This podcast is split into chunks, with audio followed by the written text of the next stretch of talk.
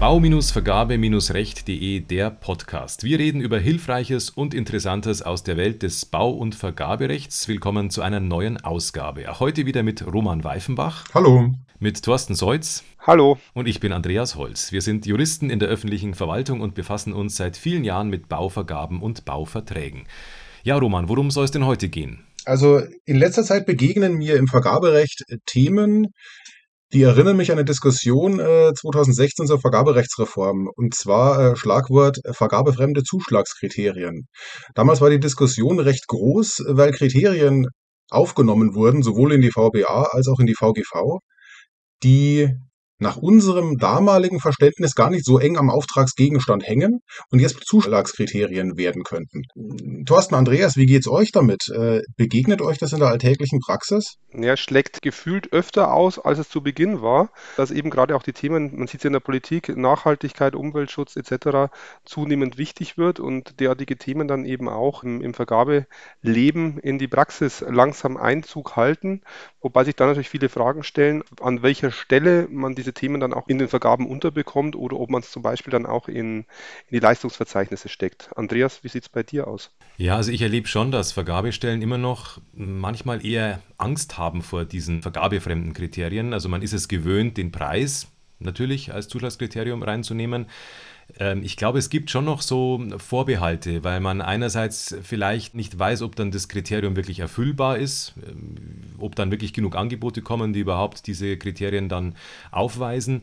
Dann ist auch manchmal die Frage, wie mache ich das Kriterium überhaupt wertbar? Also wie, wie prüfe ich das? Äh, wenn ich mir jetzt mal die VBA anschaue, Paragraph 16d Absatz 1, wo zum Beispiel unter Nummer 5a dann steht Ästhetik. Wie bepunkte ich denn Ästhetik, würde mich interessieren. Also das ist jetzt mal so ein plakatives Beispiel. Man soll ja transparent sein und man soll ja die Bieter, die Teilnehmer im Vergabeverfahren allgemein gleich behandeln. Und da stelle ich mir manchmal die Frage, geht das mit solchen Kriterien? Im Grunde laufen wir doch da in die gleiche Diskussion wie im RPW-Wettbewerb wo wir natürlich mit der Vorprüfung äh, bei Architektenentwürfen die technischen Hardfacts abklopfen und äh, wirklich lang und breit äh, die Entwürfe prüfen lassen, ob sie das Raumprogramm erfüllen, ob sie äh, baubar sind auf dem Grundstück und was alles noch dranhängt. Und am Ende laufen wir in eine Diskussion eines Preisgerichts, wo sicherlich gestalterische Kriterien eine Rolle spielen und am Ende des Tages münden in ein Votum, das dann aussieht, das ist der erste Preis, das ist der zweite Preis, das ist der dritte Preis und dann gibt es noch ein paar Anerkennungen. Und das schlägt sich ja auch erheblich nieder. Irgendwann einmal dann im sich anschließenden äh, Vergabeverfahren. Und äh, nur so könnte ich es mir hier auch vorstellen. Ich glaube nur, wir laufen in eine ganz andere Problematik. In der VB haben wir doch sehr, sehr wenig Spielräume, dass wir sagen, wir lassen die Ästhetik als gestalterisches Element vom Auftragnehmer so intensiv bestimmen im Angebot, dass die hier eine Rolle spielen kann. Ich glaube auch, ähm, also es gibt manche Sachen, die kann man im LV oder in der Baubeschreibung vielleicht noch ganz gut abbilden, aber man sollte manchmal auch nicht unterschätzen, dass gerade das Ganze als Wertungskriterium aufzunehmen der Vergabestelle ganz andere Möglichkeiten bietet und auch den Bietern ganz andere Möglichkeiten bietet, eben auch in bestimmte Bereiche vorzustoßen oder Angebote zu differenzieren, die man den Bietern nicht lässt, wenn man einfach nur, ich sage mal 0815 sein LV runterrattert und dann muss der Bieter einfach anbieten. Ich sehe nur zwei große praktische Themen. Ich glaube, dass die Praxis oft davor zurückschreckt, ähm, diese Mittel zu benutzen. Zum einen, weil man A, die Angst hat, was ihr gerade schon beschrieben habt, dass wenn ich es dann werten muss, ich mich gefühlt angreifbar mache, weil ich muss ja plötzlich eine Wertung, eine Bewertung abgeben, die sich loslöst vom, vom reinen Rechnen von, von Preisen oder von harten Kriterien, die ich einfach äh, aneinandersetzen kann und zum anderen, dass man einfach auch ein bisschen scheut, dass der Aufwand vermeintlich größer wird. Und liegt vielleicht auch ein bisschen daran, dass in der Vergabepraxis im Moment sehr, sehr viele Vergaben laufen. Die Personen, die Vergaben ausschreiben, froh sind, wenn sie überhaupt hinterherkommen mit ihren Aufgaben und man dann natürlich versucht, das Brett an der dünnsten Stelle zu bohren und dann die Vergabe lieber einfach hält. Und ich denke, dass diese Kriterien zunehmend vielleicht Einzug halten, wenn sie auch mit einem gewissen Zwang aufgelegt werden, was ja gerade in Bezug auf Nachhaltigkeit und Umwelt an verschiedenen Stellen forciert wird. Sehe ich genauso. Also ich glaube, das ist ein Zeitproblem vielleicht auch für manche in den Vergabestellen, sowas dann richtig vorzubereiten. Man, man muss das ja entweder bereits in der Auftragsbekanntmachung oder in den Vergabeunterlagen genau bezeichnen, was man da als Zuschlagskriterium möchte. Und jetzt kommt's, und das ist, glaube ich, das Schwierige, man muss ja auch sich schon mal eine Bewertungsmatrix überlegen. Also das heißt, ich muss mir Gedanken machen, wie, wie bewerte ich das? Wie setze ich das Verhältnis Preis und Nicht-Preis-Kategorien jetzt zueinander? Wie, wie mache ich das? Äh, was gewichte ich in welcher Form? Das sind wichtige Fragen. Dann kennen wir auch diese Schulnotenrechtsprechung des BGH die zwar schon sagt, es muss nicht zwingend äh, sofort erkennbar sein, mit welchen Punkten ich welche Note am Ende bekomme in der Matrix. Ich muss aber dann gleichwohl in der Lage sein, am Ende genau zu dokumentieren, wie sich die Note errechnet hat. Also ich muss das schon sehr genau alles niederschreiben. Ich habe gewisse Beweispflichten, denen ich dann nachkommen muss später, wenn es darauf ankommt. Und wenn das jemand in der Vergabestelle hört, wo es eh schon vielleicht knapp äh, von der Zeit her bemessen ist und wo man eh schon sagt, man hat so viele Vergaben hier liegen, man muss einfach einfach weiterkommen. Weiß ich nicht, ob man nicht eher sagt, oh, ist mir zu viel Arbeit. Lass ich lieber, ich gehe lieber auf den guten alten Preis. Das würde ich auf jeden Fall für den staatlichen äh, Bereich äh, unterschreiben wollen. Da sind Bauvergaben einfach Massenvergaben. Das sind abertausend Vergaben, äh, die da im Jahr abgewickelt werden und da kann man nicht jede besonders behandeln.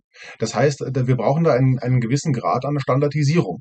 Und dieser Grad an Standardisierung ist, glaube ich, dahin, wenn man sich über so projektindividuelle Themen Gedanken machen muss, wie, wie du es gerade genannt hast, Ästhetik.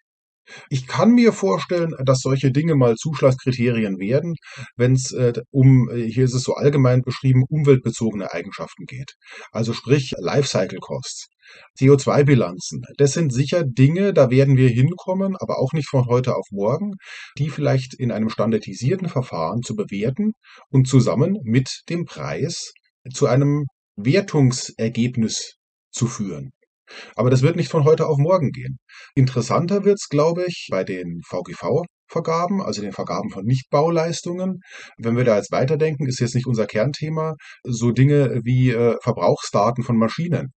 Wenn ich sage, ich, äh, ich kaufe eine Klimaanlage, ein Klimagerät, losgelöst von einer Baumaßnahme, oder ich kaufe Kraftfahrzeuge, da kann ich natürlich sagen, ich möchte den geringsten CO2-Ausstoß pro Kilometer oder pro äh, Leistungsstunde. Das sind Dinge, die kann ich bestimmt heute schon bewerten. Gerade das aufgreifend ist es zum Beispiel beim Kauf von Fahrzeugen ja ohnehin inzwischen Standard, dass der Kraftstoffverbrauch äh, mit berücksichtigt wird.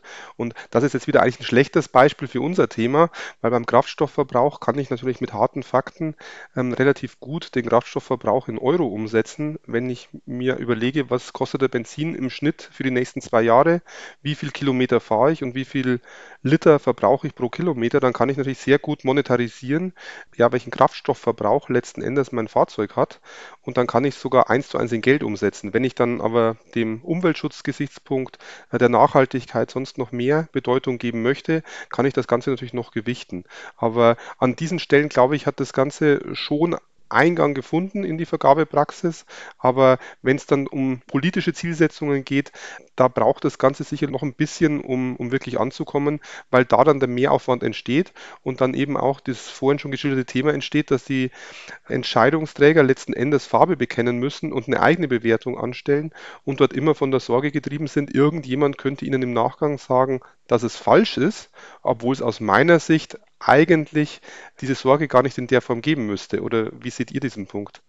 Ja, also ich denke schon, dass man da mutiger sein darf. Ich, ich glaube, dass es eigentlich schon in der VBA so ganz gut angelegt ist, wie es da beschrieben ist. Also ich kann diese Kriterien auf jeden Fall wählen und es sind ja auch viele Beispiele genannt. Wir haben jetzt nur die Ästhetik genannt, aber es gibt ja, wenn man sich diesen Katalog da ansieht, eine ganze Reihe von qualitativen Aspekten, technischer Wert, Zweckmäßigkeit, Zugänglichkeit, ähm, das sind ja auch nur Beispiele, das ist ja nur eine insbesondere Aufzählung. Also ich glaube, es ist schon eigentlich viel möglich. Man muss sich halt einfach trauen, man muss es mal wagen und auch mal den Mut haben, das dann auszuprobieren und vielleicht auch mal hinnehmen, dass es dann die ein oder andere Rüge möglicherweise gibt, wenn man sich äh, oberhalb der Schwelle befindet, zumindest. Was ich noch kurz sagen wollte, ist, dass ich glaube, dass so Themen wie Energieverbrauch, wie Stromverbrauch jetzt schon seit einigen Monaten zumindest nochmal einen ganz anderen Drive bekommen haben. Also wenn ich mir anschaue, was jetzt an äh, staatlichen Liegenschaften, an Liegenschaften des Bundes oder der Kommunen über die Wintermonate heizungsmäßig runtergeschraubt wurde, also bei uns im Büro 19 Grad durchgängig beispielsweise, wie bei uns Glühbirnen rausgedreht wurden, damit sie gar nicht erst eingeschaltet werden konnten. Das sind alles so Dinge. Das kann sein, dass man künftig äh, sowas auch bewertet, wenn man zum Beispiel als Bund oder als Bundesland eben Liegenschaften neu errichten lässt, dass man eben schon sagt, ich hätte gerne was, was eben einen möglichst geringen Energieverbrauch hat, einen geringen Stromverbrauch. Also da glaube ich, wird noch einiges auf uns zukommen und diese, diese Kriterien werden möglicherweise nochmal eine ganz andere Bedeutung bekommen. Und dann glaube ich, ähm, Roman, du hast das vorhin mal angesprochen, sind wir auch an dem Punkt, wo es einfach zwangsläufig solche Kriterien geben muss, wo man sich gar nicht mehr groß überlegt, mache ich es überhaupt zum Kriterium, sondern ist es vielleicht die Vorgabe, das eindeutig immer mit in die Ausschreibung reinzunehmen als Zuschlagskriterium und dann ist es vielleicht irgendwann mal gang und gäbe. Da wollte ich gerade hinkommen, Andreas. Also hm, ich sehe das noch ein bisschen skeptischer. Bei den klassischen Einzellosvergaben sehe ich da wenig Potenzial. Weil wenn ich das möchte als öffentlicher Auftraggeber, wenn ich höchste Energieeffizienzklasse möchte, dann schreibe ich die aus dann ist das Teil der Leistungsbeschreibung. Dann geht doch keine Vergabestelle ähm, das Risiko, vielleicht äh, vor der Vergabekammer äh, sich in irgendeiner Art und Weise rechtfertigen zu müssen, das falsch umgerechnet zu haben, sondern dann schreibe ich einfach rein, ich möchte A12 Plus oder was auch immer das, wie viel Plus es dann irgendwann in irgendwelchen Energieeffizienzklassen für Geräte geben wird. Oder ich möchte diese und jene Stoffe nicht, weil die umweltschädlich sind. Ich glaube, da wird die Reise eher hingehen. Jedenfalls bei den konventionellen Vergaben. Ich kann aber zum Beispiel sagen, ich schreibe Mindeststandards ins LV und das, was darüber hinausgeht, die punkte ich nochmal extra vielleicht. Ja? Also wer mir noch einen günstigeren Energieverbrauch anbieten kann als im LV benannt, der bekommt nochmal extra Punkte möglicherweise. Aus der Praxis gedacht sicherlich eine sehr gute Lösung.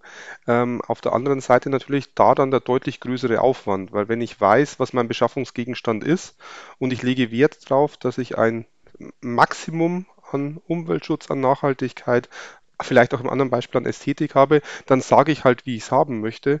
Und nur dann, wenn es einigermaßen unbestimmt ist, werde ich im Zweifel eher den Weg über die Wertung gehen, weil das muss man schon sagen, im Rahmen des Vergabeverfahrens ist die Wertung sicherlich aufwendiger als einfach nur die Vorgabe. Und nur dann, wenn ich gar nicht weiß, wo es hingehen kann oder ich das Kriterium einfach nicht greifen kann, weil es eben nicht messbar oder mit, mit einem Kriterium einfach benennbar ist, äh, dann wird man sicherlich auch in weiche Themen reinkommen müssen, wo man dann vielleicht vielleicht auch wieder auf dieses äh, Unwort Schulnotenrechtsprechung hinkommt und sich dann überlegen muss, wie bewerte ich denn jetzt das, was mir abgegeben wurde, weil dann einfach wirklich ja subjektive Elemente den, in den Vordergrund treten und der eine mag es und der andere mag es halt nicht. Also ich glaube, man kann zusammenfassen, da sind wir uns einig. Es wird noch nicht so oft gemacht. Es gibt sicherlich Komplikationen in der Praxis, es gibt auch Bedenken, aber es hat Zukunft. Also ich denke, die nicht preislichen Zuschlagskriterien werden in Zukunft vielleicht noch eine größere Rolle spielen, vielleicht irgendwann auch verpflichtend eine Rolle spielen. Also da ist noch Musik drin, da wird noch einiges passieren. Ja, das war's für heute. Beiträge zu diesem und zu vielen anderen Themen finden Sie im Internet unter bau-vergabe-recht.de. Anregungen und Themenvorschläge gerne per E-Mail an podcast.bau-vergabe-recht.de. Danke fürs Zuhören und bis bald. Danke, bis zum nächsten Mal. Bis bald.